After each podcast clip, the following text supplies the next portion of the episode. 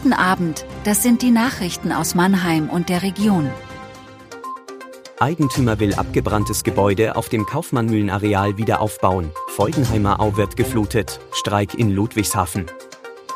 Der künftige Eigentümer des abgebrannten Gebäudes auf dem Kaufmannmühlenareal möchte das denkmalgeschützte Gebäude wieder aufbauen und darin wie geplant Wohnungen schaffen.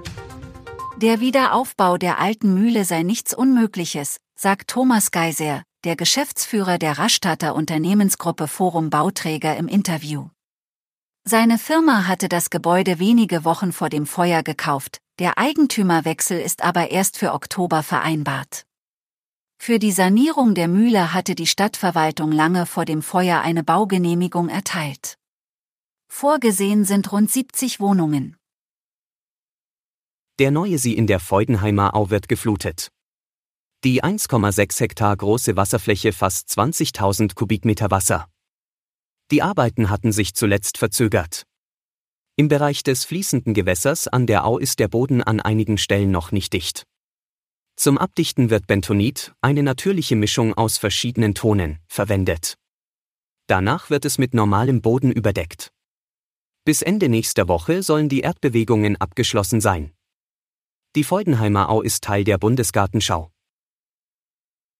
In der Ludwigshafener Innenstadt haben am Mittwoch nach Angaben des Veranstalters 1200 Beschäftigte des öffentlichen Dienstes gestreikt. Die Gewerkschaft Verdi fordert für die Beschäftigten 10,5 Prozent mehr Gehalt, mindestens aber 500 Euro. Der Unmut der Streikenden war groß, weil die Verhandlungsseite der Arbeitgeber in der ersten Runde kein Angebot abgegeben hatte.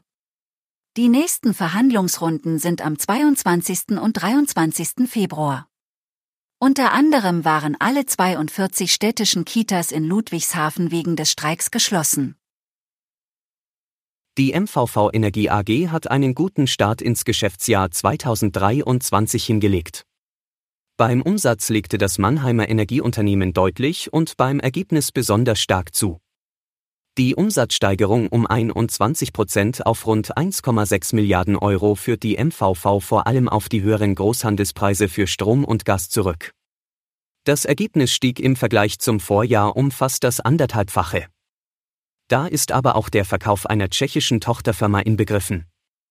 Auch durch die Einsparmaßnahmen der Kunden ist der Wärme- und Gasabsatz im ersten Quartal gesunken.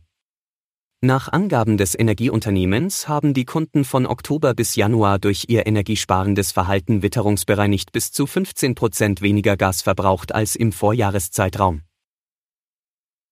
Eine Panne bei Bauarbeiten in Frankfurt hat am Mittwoch zu einem Flugchaos bei der Lufthansa geführt. Tausende Passagiere mit Verbindungen über Frankfurt waren von Verspätungen und Flugausfällen betroffen. Der Frankfurter Flughafen wurde für rund drei Stunden gesperrt und am frühen Nachmittag für Landungen wieder freigegeben. Bis zum Nachmittag wurden gut 230 Starts und Landungen gestrichen. Die Lufthansa-Probleme am Mittwoch wurden nach Unternehmensangaben durch Bauarbeiten an einer S-Bahn-Strecke in Frankfurt ausgelöst. Dabei wurden der Deutschen Telekom zufolge bereits am Dienstag vier Glasfaserkabel von einem Bagger durchtrennt. Flugausfälle drohen bundesweit auch am Freitag. Die Gewerkschaft Verdi hat zu einem ganztägigen Warnstreik an den meisten großen Flughäfen in Deutschland aufgerufen.